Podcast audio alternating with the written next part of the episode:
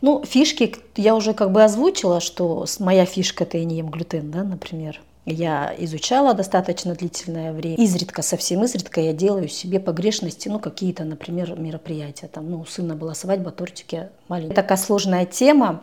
А, это мы здесь работаем, конечно, на костной а, структуре, а, жидкостные техники.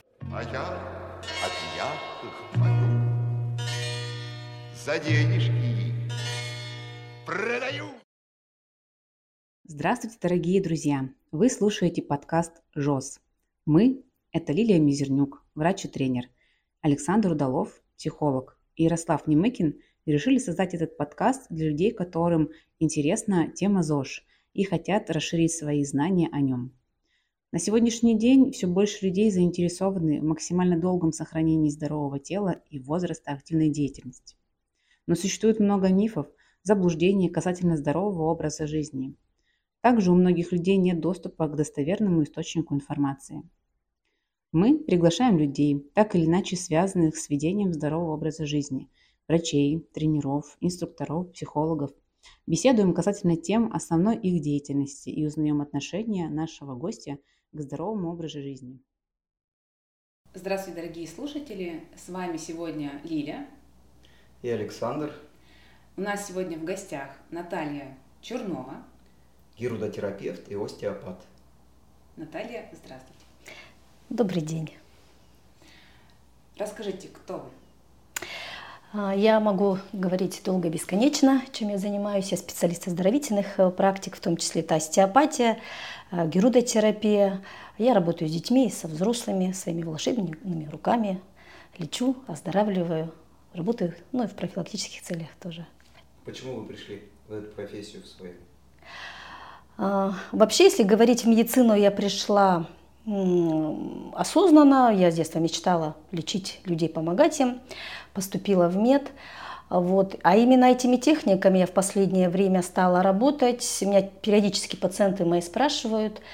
А, я искала пути решения именно сначала своих проблем, которые я не могла решить в классическом варианте много ездила, училась и столкнулась с тем, что много людей страдает с определенными проблемами и начала работать, ну и в процессе расширять свой функционал, потому что запросы у людей увеличивались.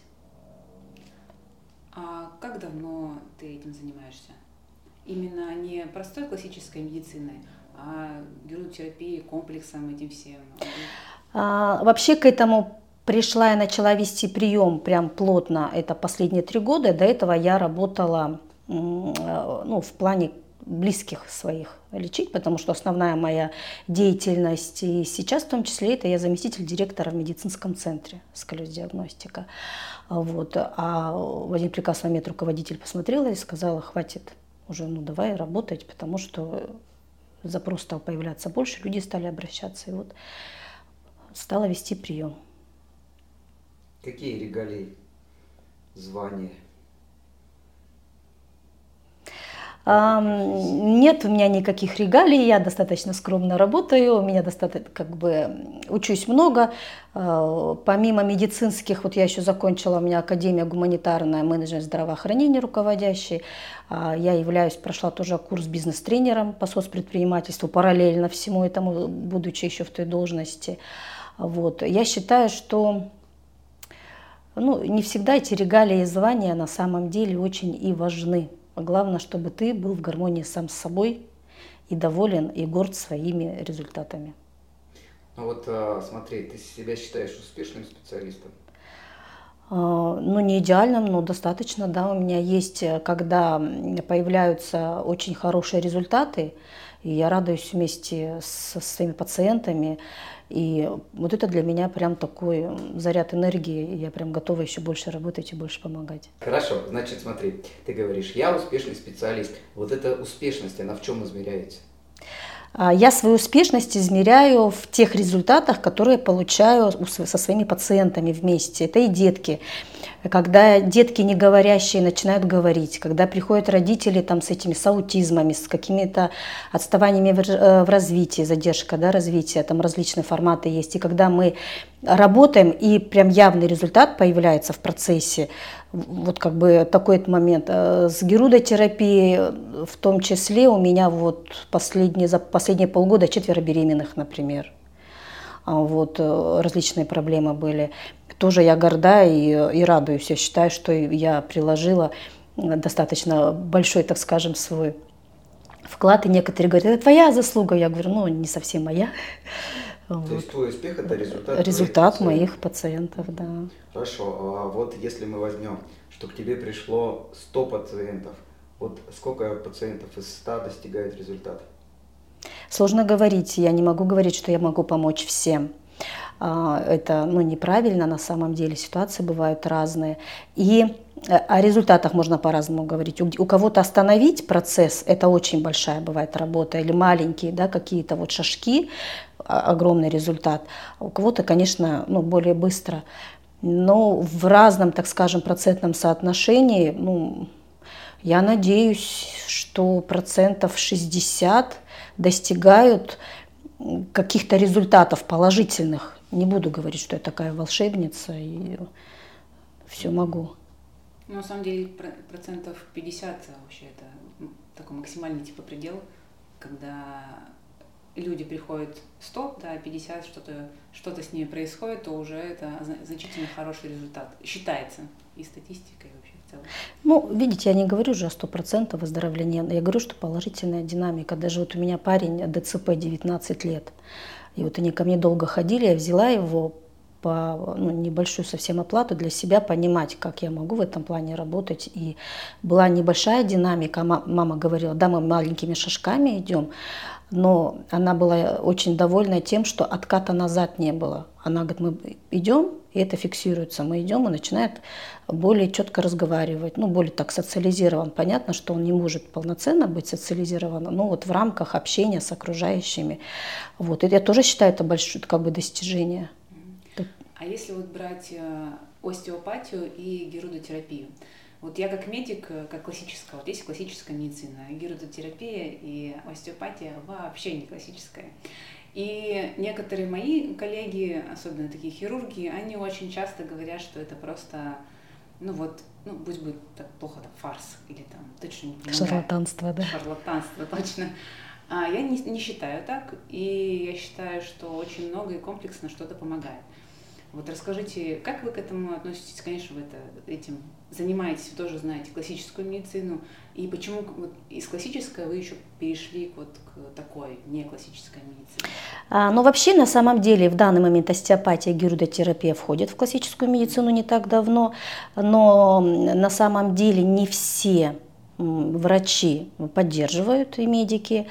А, хотя есть врачи, которые посылают ко мне, мы лично не знакомы, но уже по каким-то результатам видят, что идет хорошая, так скажем, работа, и мы так совместно работаем с врачами, там эндокринолог посылает, гинекологи, там акушеры по, по поводу зачатия, если проблемы есть. Ну, сталкиваюсь я, как я к этому отношусь? Ну, ко мне приходят уже готовые люди, я никогда никого не уговариваю, люди уже приходят обычно которые пришли к этому. Очень часто на герудотерапию особенно приходят люди, когда уже ну, допекло и уже перепробовали все, ничего не помогает. А чаще всего идут ну, женщины. Женщины более брезгливы при этом, и поэтому многие через стресс к этому приходят, они себя заставляют, но они понимают, что это, ну, может быть, шанс последний. Вот. Я работаю не пресекая, так скажем, классическую медицину, я всегда говорю, мы в комплексном подходе, мы даем прекрасные результаты. Э, та же самая пиявка – это не волшебная палочка. Да? Если мы работаем, вот, например, с эндокринологом мы работаем, она контролирует, там, например, дефициты, она гормональный фон контролирует, какие-то рекомендации дает. Они приходят ко мне, я где-то руками работаю, добавляю, да, и где-то с пиявками мы работаем. Возможно, бывает какие-то еще добавляем процедуры, и вот именно этот комплексный подход дает хорошие, такие достаточно положительные результаты. Вот. Но еще раз повторюсь, что я к этому пришла именно потому, что не всегда классика может помочь. Вот добавляем вот немножко нестандартных, и процесс запускается. Ну, все. Давай посмотрим, вот на, к началу немножко вернемся. Вот а, мы говорим о герудотерапии, о остеопатии. Вот герудотерапия, вот буквально так вот в двух словах вот для ребенка, чтобы объяснить, вот это что такое?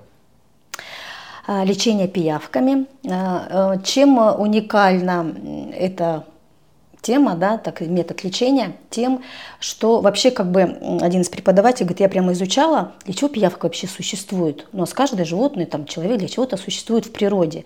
Говорит, не нашла никакой информации. И я так поняла, говорит, сделала вывод, что именно для того, чтобы лечить. А в слюне пиявки содержится по, разным, по разным данным от 100 до 150 а, ферментов лечебных. И каждый фермент по-своему уникален. Это и кроверазжижающий, это для того, чтобы разжижать те тромбы, которые уже есть. Это и противовоспалительное, это и антибактериальное, это и обезболивающее, это и рассасывающее, хорошо работает, рассасывает какие-то воспалительные, там, кистообразные какие-то процессы. Ну, разные ситуации, огромное количество а, ну и опосредованно работает и с холестерином, так скажем. А, вот. Этот метод уникален именно этим, что не всегда можно, грубо говоря, добиться какими-то другими способами, нежели э, с пиявками. Заживляют раны. Вот в свое время я всегда своим пациентам на первом сеансе, я всегда там целую лекцию провожу, рассказываю, особенно если кто впервые вообще с этим сталкивается, я всегда говорю, э, когда Наполеон шел в свое время на Россию с войной, он вез с собой бочку пиявок. На тот момент не было ни антибиотиков, ничего. Лечились тем, что есть, это уже ну, веками, сотнями лет, тысячелетиями в китайской медицине используется. В то время вот эти раны, которые были во время войны, там колото резаные, они очень плохо заживали. А, и, соответственно, для того, чтобы это быстрее происходило заживление, вот эти пиявки выполняли свою функцию. Хорошо. Так, а, определились с герудотерапией. Теперь остеопатия. Но остеопатия – это более такая сложная тема. А, это мы здесь работаем, конечно, на костной а, структуре, а, жидкостные техники. Иногда сложно понимать, э, когда спрашивают, что такое жидкостные техники. У нас внутри кости тоже жидкости есть, и мы вот ими, с ними и работаем. Это твердая мозговая оболочка. Это мы выравниваем работу черепа, формируем ну, правим какие-то, грубо говоря, для народного восприятия такого бытового, обывательского.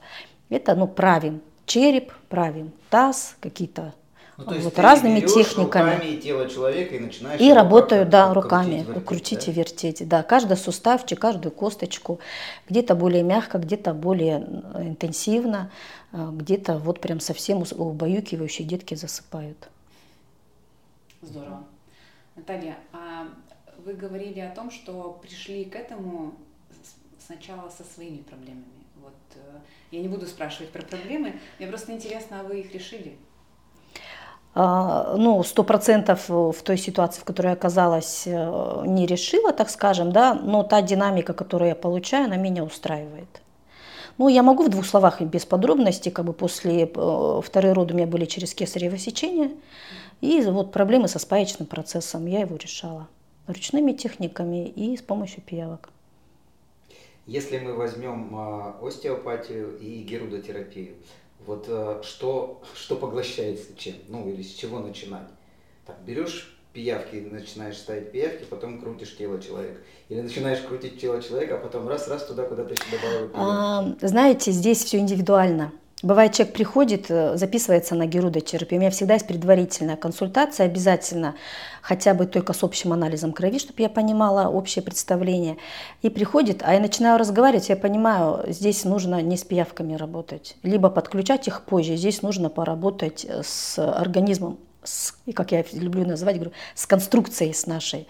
Надо конструкцию подправить, а потом уже корректировать пиявками. В каких-то же случаях наоборот – приходят на какие-то ручные техники, я смотрю, а давайте будет лучший результат, если я начну с пиявок. Вот здесь именно ну, как бы индивидуальный подход, что превалирует, так скажем, больше проблемы с костной структурой, либо какие-то воспалительные, застойные какие-то явления, тогда ну, с пиявках начинаю с пиявок. А какие вот показания по герудотерапии, то есть или противопоказания когда людям нельзя оставить И еще хотела спросить, вот э, есть какое-то, вот, как говорили, воспаление, либо надо что-то заживление, надо куда-то их определенное место тыкать, и, ну, я так. обывательски, если сказать? Ну, противопоказания, э, прямо конкретное, так скажем, явно, единственное, это гемофилия. Это проблема со свертываемостью крови. Ну, такие люди никогда не пойдут, они знают о своих проблемах, они никогда не придут на эту процедуру.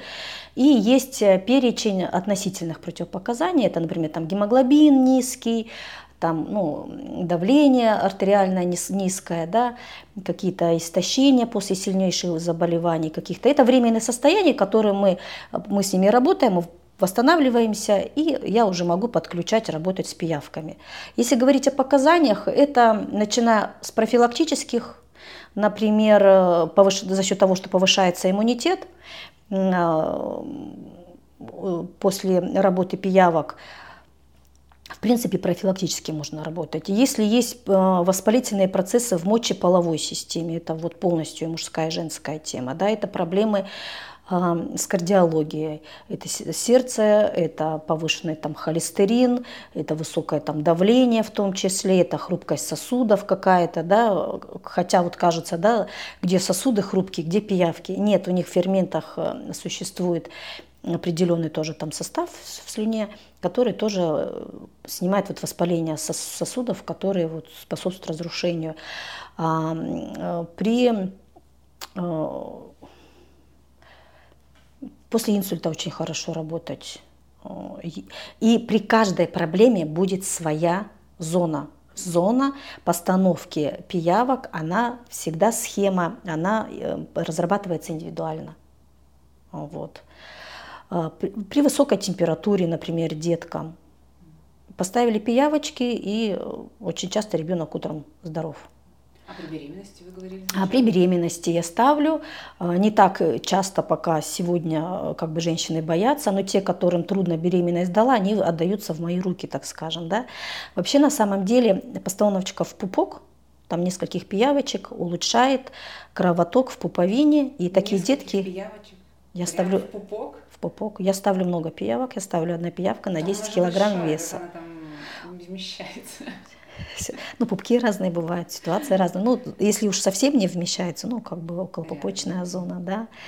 Улучшается крово, кровообращение с плодом, соответственно, ну, в плаценте все эти процессы происходят более физиологично, и такие детки рождаются более здоровые и более умные. Есть статистика. А нет, вы говорили, что девушки начинают беременеть. А, э, чтобы забеременели, чтобы, э, чтобы забеременели. Э, вообще, как бы, когда начинаю говорить, обыватели, которые вот вообще далеки от этой темы, они прям удивляются, у них глаза. Я говорю, я всегда говорю, я ставлю пиявки везде. Я ставлю и в рот, и, ну, и вагинально женщинам ставлю. Все под контролем, женщины доверяются мне, и когда мы ставим, ну, зоны там не только вагинальные есть, а разные зоны, которые обходные пути, так скажем, вот, ставлю, и вот именно за счет этого очень хорошие результаты. Интересно. Количество пиявок. Одна вот пиявка на 10 килограмм веса.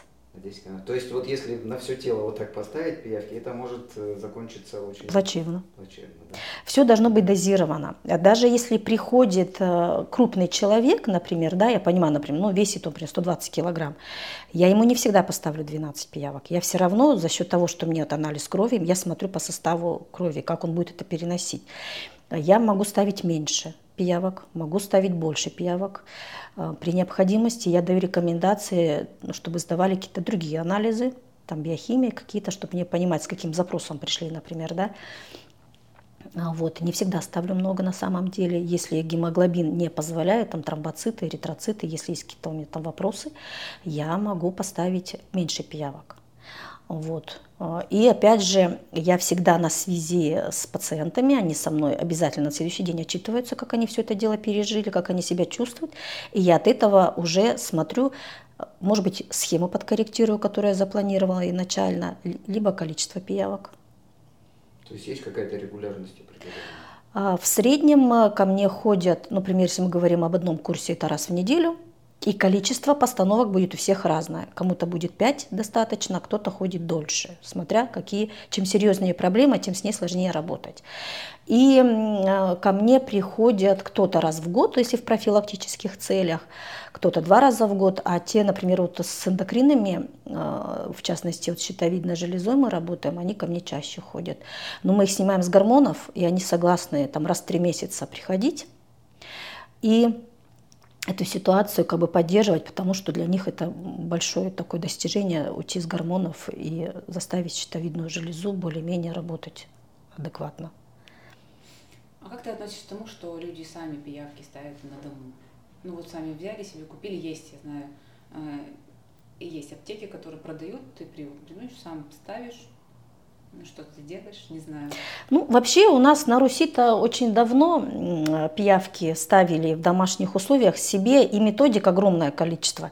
Одна из методик – это, например, налить в тазик воду, туда накидать пиявок, опустить туда ноги, и пиявки садятся. Ну, одна из вот старорусских таких, скажем, способов.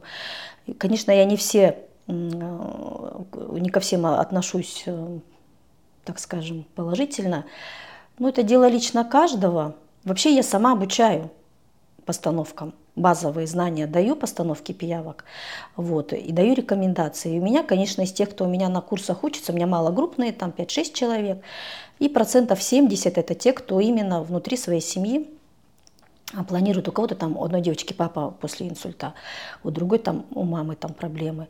Кто-то из моих, так скажем, пациентов и ничего сложного, например, в их ситуациях нет, такого агрессивного, что э, боятся какую-то зону ставить. Я их обучаю, они себе ставят, они у меня приобретают э, пиявки. Но такие люди, а мы с ними в чате, мы с ними в, в прямом контакте, они постоянно со мной консультируются, общаются, и я их всегда держу ну, на, руку на пульсе, им помогаю. Как отношусь, как другие к этому? Э, я не могу сказать, что это негативно отношусь. Очень много сейчас литературы э, грамотной, где можно найти, если человек умеет э, фильтровать информацию в интернете, находить именно грамотных специалистов, у которых посмотреть в бесплатном доступе, почему нет? Без фанатизма. Хорошо, к остеопатии обращаемся. Остеопатия в чем помогает? А, ручные техники, конечно, очень хорошо работают. Например, если говорить с детками, очень может, крамольную такую вещь скажу, послеродовые какие-то моменты, да, эти так нужно восстанавливать. А, кисарята все в зоне риска, нужно смотреть, там с шейкой отрабатывать. Я ручными техниками отрабатываю а, шею, там последствия очень часто кривошеи бывает, с кривошеей тоже работаем. А, череп выглаживаю, всегда провожу, так, так скажем, работая с ребенком, я всегда рассказываю мамам, что я делаю, для чего я это делаю как бы им это очень нравится. И, например, вот сейчас мне нужно отработать череп, чтобы череп дышал. Оказывается, для многих открытие, да, что в черепе очень много косточек, и все дышит, не только у нас живот дышит, у нас весь организм дышит, вдох, и выдох, и все должно синхронно быть. И вот остеопат вот эту работу проводит, чтобы все швы на черепе синхронно работали, вдох-выдох. При вдохе кровь поступает в череп, при выдохе она уходит венозная, да, и чтобы это все адекватно происходило. Вот, соответственно, работая с черепом, мы решаем многие проблемы, которые, ну, в том числе, конечно, и двигательные нарушения, отсюда череп отвечает мозг, да, центральная нервная система за эту работу, но мы включаем и в том числе задержка развития, там логопедические, я через рот делаю там массаж определенные действия с внутренними, так скажем, косточками черепа. Вот. А, это со зрением, если у кого-то какие-то проблемы, тоже работаю с глазами, да, ну вот такие моменты.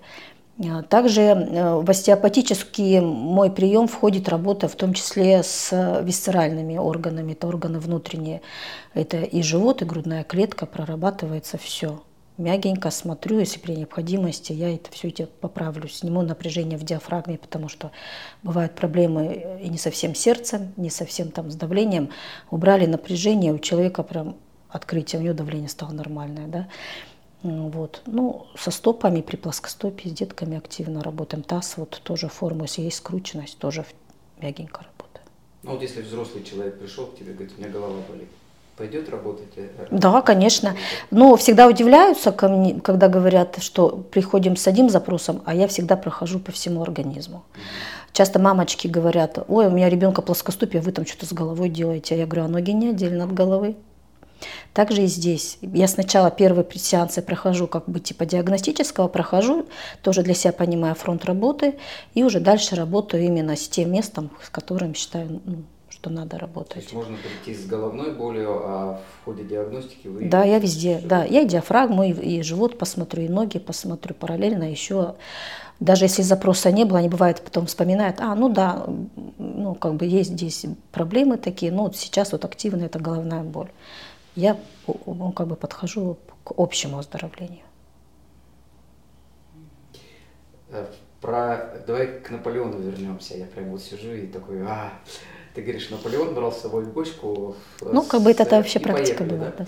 Вот представь, а если бы Наполеон взял с собой бочку пиявок и специалиста по остеопатии, э, можно было бы таким образом всю его армию поддерживать постоянно в здоровом ну, вообще, Или... нет, ну, э, как бы про Наполеона это я сказала, но у нас в Великую Отечественную войну тоже пиявки очень активно с такими ранами работали, очень долго сейчас работают в санаториях. Как бы остеопатически, да, я думаю, конечно, потому что здесь э, мы уже будем работать, подключать еще и ткани поврежденные, которые будут укорочены и которые будут влиять на костную структуру. Здесь будет усилен эффект, конечно. То есть два специалиста нам это достаточно круто. для того, чтобы человек был здоров. Конечно. Гирудотерапевт а, или мы остеопаты, да? Ну, в какой-то мере, да, можно говорить в каких-то случаях, да. Здорово. Значит, а ты э, специалист два в одном. Mm. То есть тебя можно взять и увести. И лечить кого, кого угодно, да? Наташа, а как тебя найти? Вдруг кто-то прям послушал и захотел э, к тебе на консультацию – как можно тебя найти? Ну, вообще я веду прием в своем э, медицинском центре «Скалюсь диагностика». Свой я так называю, потому что уже достаточно длительное время работаю, и меня многие уже и по сарафанному радио находят. Проще найти забить медицинский центр, «Скалюсь диагностика», позвонить, записаться. Конечно, с собой все иметь, что есть, чтобы иметь общее представление. На самом деле, бывает, люди ходят еще, да, что не могут найти. Вот. Э, хотя хочу сказать, что бывают случаи, что я отказываю людям. И я с ними не занимаюсь. Вот я бы хотела прямо сделать на этом акцент. Это было, может быть, человека два, может быть, три на память за все время. Если человек, вижу, возлагает свои проблемы на меня, ну, есть, бывает же, тоже, опять же, может быть, наш менталитет. Я приду, вы со мной сделаете, я пойду и хочу быть здоровым. Я всегда, я таким людям говорю, это не моя проблема, это ваша проблема. Если вы этой проблемой сами заниматься параллельно не будете, менять образ жизни, менять, например, питание, вредные привычки убирать, заниматься физическими какими-то нагрузками, увеличивать их, например, да, может быть, ну, какие-то моменты, что если человек перекладывает ответственность на меня, я с такими не работаю. То есть получается, кроме того, что вот ты покрутила тело как-то, пиявочки поставила, после этого человеку ты даешь еще какие-то Конечно. Я да. обязательно даю индивидуальные рекомендации, вплоть до того, что как, какая сидушка, угол у сидушки в машине должен быть 90 градусов, как сидеть за компьютером, а, какие-то базовые упражнения дома с какой-то группой мышц надо дорабатывать, например, да, какие-то такие моменты обязательно. Ну, с головой тоже, шеей, такие легкие упражнения. С питанием даю обязательно рекомендации. Я диеты не конечно, не рекомендую, но даю, например, что нужно добавить, что нужно убрать. Ну, опять же, например, если приходит человек, веган, да, а у него проблемы, понимаю, там с белком проблемы. И я понимаю бессмысленность своей работы. Вот. Я, я не умоляю, как бы имеет, каждый человек имеет право быть, сделать выбор, быть вегетарианцем, там, как, карнивор, да, эти... Э, Корни Кор- карниворы есть эти, которые мясо едят. Э, ди- ди- вылетело у меня из головы, как это правильно называется, кето-диета. Карниворы, их огромное количество. Каждый имеет право заниматься всем, чем угодно. Но он должен к этому адекватно относиться и усиливать те пробелы, которые могут быть, ну, возникать да, в процессе.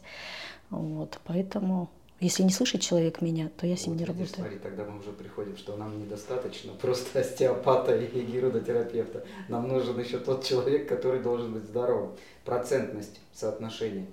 э, твоей, твоей, твоей вложенности в этого человека через остеопатию, герудотерапию и вот э, участие самого человека? Сколько на его? Вообще, если говорить в остеопатии таким тоже упрощенным языком, э, что такое здоровье? Это такой треугольник, три угла.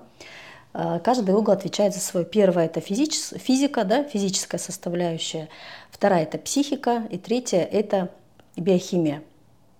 Соответственно, если какой-то из этих углов страдает, не работает полноценно, то начинают страдать и те остальные углы. Да? Понятно, да, объяснила?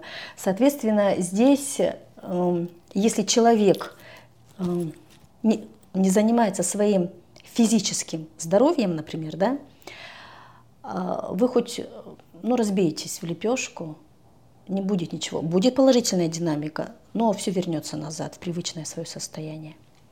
Поэтому здесь э, Конечно, здесь самомотивация должна большую роль играть. Что-то в голове у человека должно поменяться, а вот, чтобы прийти к тому результату, который он хочет получить. Да, избавляться от привычек. Вредных очень много, да, на самом деле. Нужно Даже переходить. Сидя. Сидя нога на ногу. Все верно. Наталья, как вы считаете, спорт продлевает жизнь? Здесь тоже, так как человек с медицинским образованием, в бывшем я занималась спортом, я акробатка, кандидат мастера спорта, я прыгала на дорожке. Вот. Э, могу сказать, что адекватное занятие спортом, оно играет положительную роль. Профессиональный спорт, он, как бы к этому не относились, он, конечно, травматичен. Да? И, э, кстати, у нас в сколиоз-диагностике врач-ортопед ведет прием, прием, прекрасный доктор, кандидат наук. Она всегда ну, пытается так дать родителям понять, что гимнастика это ну, не то, чем надо ребенку заниматься. Есть страны в мире, в которых запрещен вид спорта гимнастика, потому что этот спорт, он построен на патологии ребенка. Вот. Если мы говорим о спорте об, об адекватном, например, в профилактических целях можно заниматься ЛФК. Но я всегда уточняю, ЛФК должен быть индивидуально подобран. Неправильно принятые, например, к исполнению взятые в интернете какие-то упражнения могут навредить человеку.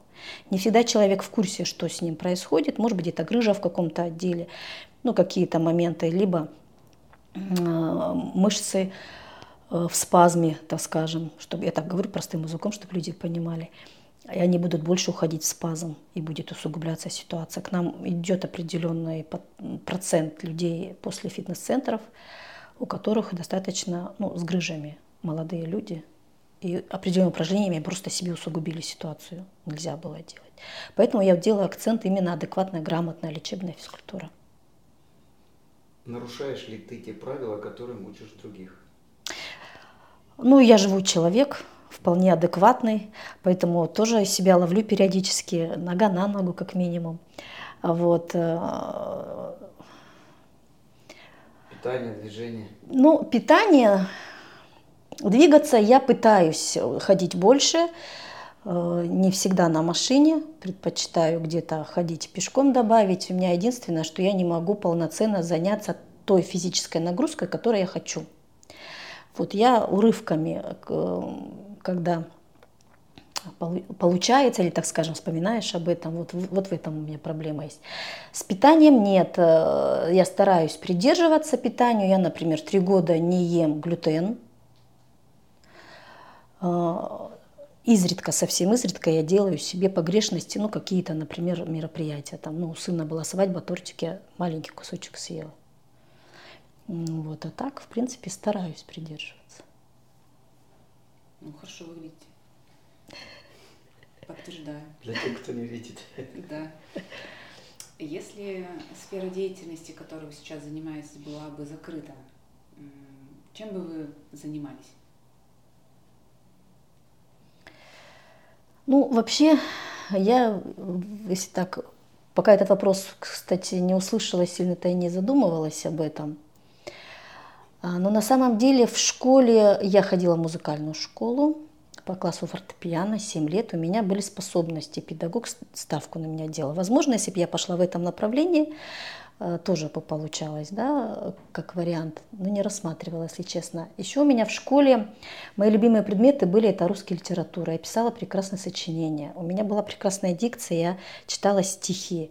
И у меня был такой момент, что я хотела поступать на филфак. Вот, но медицина все-таки пересилила этот момент. Возможно, может быть, я в том направлении развивалась. Но не как педагог, а может быть, не знаю, там журналистика, что-то вот такое. Может быть, сказки писала.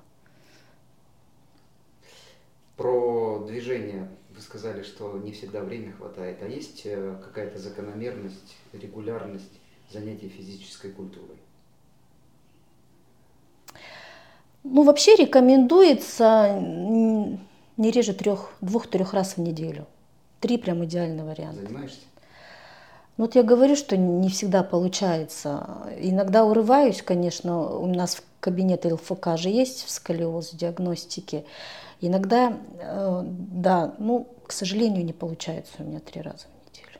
И прием тот же самый, и должность, много работы, к сожалению. Ну, я себе поставила цель в ближайшее время организовать свой режим таким образом, чтобы не меньше двух раз это было. Работаю над этим.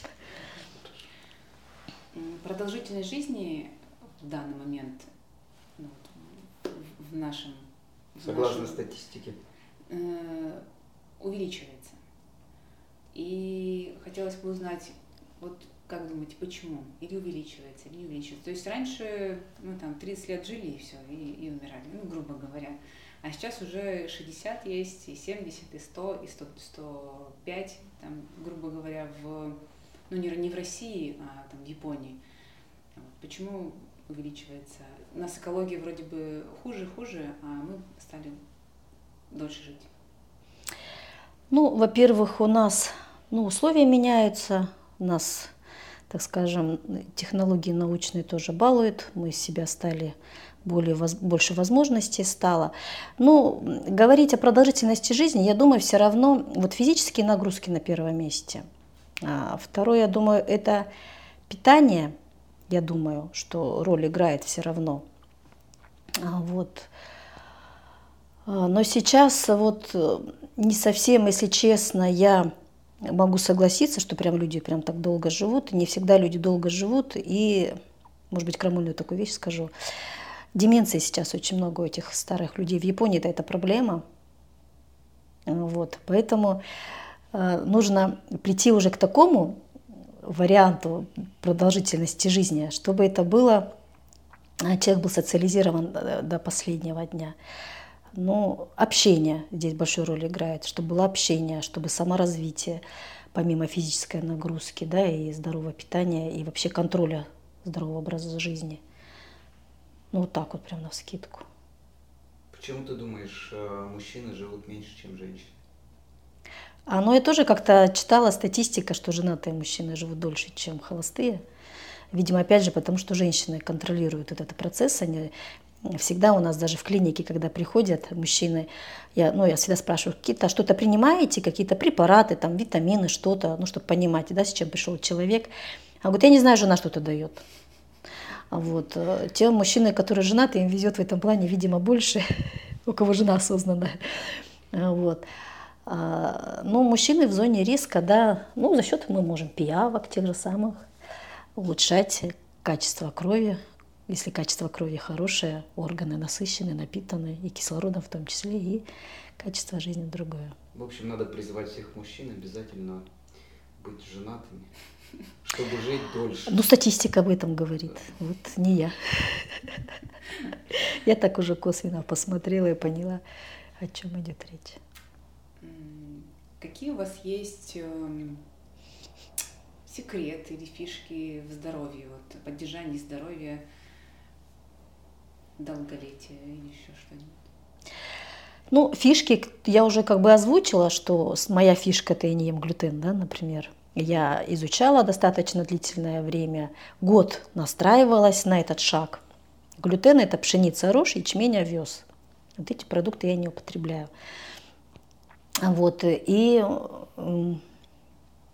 я поняла, как бы узнала, тоже много учусь, что эти анализы на самом деле не особо как бы информативные, поэтому нужно было, чтобы решить определенную проблему у меня, мне нужно было бы убрать это из питания, месяц посмотреть по самочувствию. Я поняла, что это мой вариант, я это убрала. Вот. Это моя вот фишка. Часто рекомендую, когда некоторые не могут похудеть, я говорю, если не хотите прямо убивать себя в спортзале, убираете глютен, и вас вес будет радовать. Вот, прям на глазах будете сдуваться. Вот такая у меня фишка есть. Но ну, как бы такие остальные фишки уже как бы всем знакомые, так скажем. Это вот какие-то упражнения, это там дышать. Я вот своих пациентов тоже на приемах учу. Я говорю, вы же ко мне не будете ходить до пенсии, я вас сейчас подправлю меня за это и любят мои пациенты, подправлю, даю, даю, дам вам дома какие-то рекомендации, как где-то раз подышать, правильно учу дышать, и где как печень проработать. Такие вот моменты, это уже такие фишечки, которые я даю своим пациентам любимым. Хорошо, продолжите фразу «здоровье – это…» Ну, я уже ранее сказала, здоровье – это вот именно с остеопатического подхода, я к этому вообще с этим согласна, это нормальное состояние физическое, психическое, биохимическое, поддерживаем все углы данного треугольника в нормальном состоянии, чтобы этот треугольник никуда не поплыл. Вот. На самом деле люди-то не чувствуют свое здоровье. Мы начинаем чувствовать, когда у нас где-то что-то болит, когда проблемы с ним возникают. А надо это менять свое мышление. Вот наш менталитет вот в этом плане-то пока петух не клюнет. Наталья, ты думаешь, есть ли мотивация? Мотивация существует? Знаете, когда вот это слово-то пришло, я много училась тоже, как бы и на бизнес-тренера в том числе. И вот это вот, я говорю, эти новые, вот эти современные фишки. Раньше я же застала еще и 90-х, начало 90-х закончила, когда мед, застала еще то время, да, так скажем. Никаких мотивациях не было вообще речи. Люди либо шли на работу по каким-то вылетело слово, ну ладно, пусть там мечте своей, да, по какому-то призванию, да, шли вот и трудились, ни о каких выгораниях речи не было, правда же?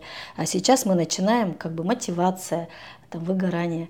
Я считаю, что если человек живет осознанно, ставит себе цель, которой он хочет, которую добиться, расписывает шаги, и он к ней идет, то вот мне кажется, вот такого, такой человек замотивирован. Вот он идет, цель достиг, возможно, там шаги меняются, возможно, цель либо меняется, либо она более глобально становится. А если у человека нет ни цели в жизни, ни каких-то там планов, такого сложно замотивировать. Вот я как руководитель, я говорю в плане подчиненных, да, которые сотрудники, э, не всегда материальная мотивация здесь будет работать, понимаете? Если он не замотивирован ни развиваться, ни учиться, ни зарабатывать, ну, если есть настрой, нужно понимать, в каком направлении и работать. Может быть, вот ну, это мое мнение. Что людям мешает заниматься своим здоровьем? Что мешает? Ну, лень, во-первых. Угу. Нам же лениво, даже вот как бы о себе вот говорят, что вот я никак не могу прийти вот к тому, чтобы ты именно три раза заниматься, да. А, Все это отговорки. Времени нет, там денег нет, там устал, например. Все это отговорки. Можно пораньше встать. У меня брат младший живет в Москве. Они же вообще рано встают на работу и едут. И он говорит, «А какие проблемы, ну на полчаса раньше встал да побегал. Как бы, ну вот. Это все отговорки. Вот.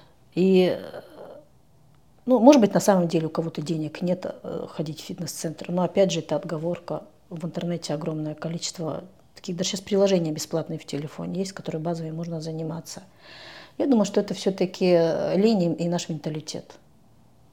Спасибо за внимание. С нами была Наталья Чернова, гирудотерапевт, остеопат. Спасибо вам. Была рада с вами встретиться. Вам спасибо.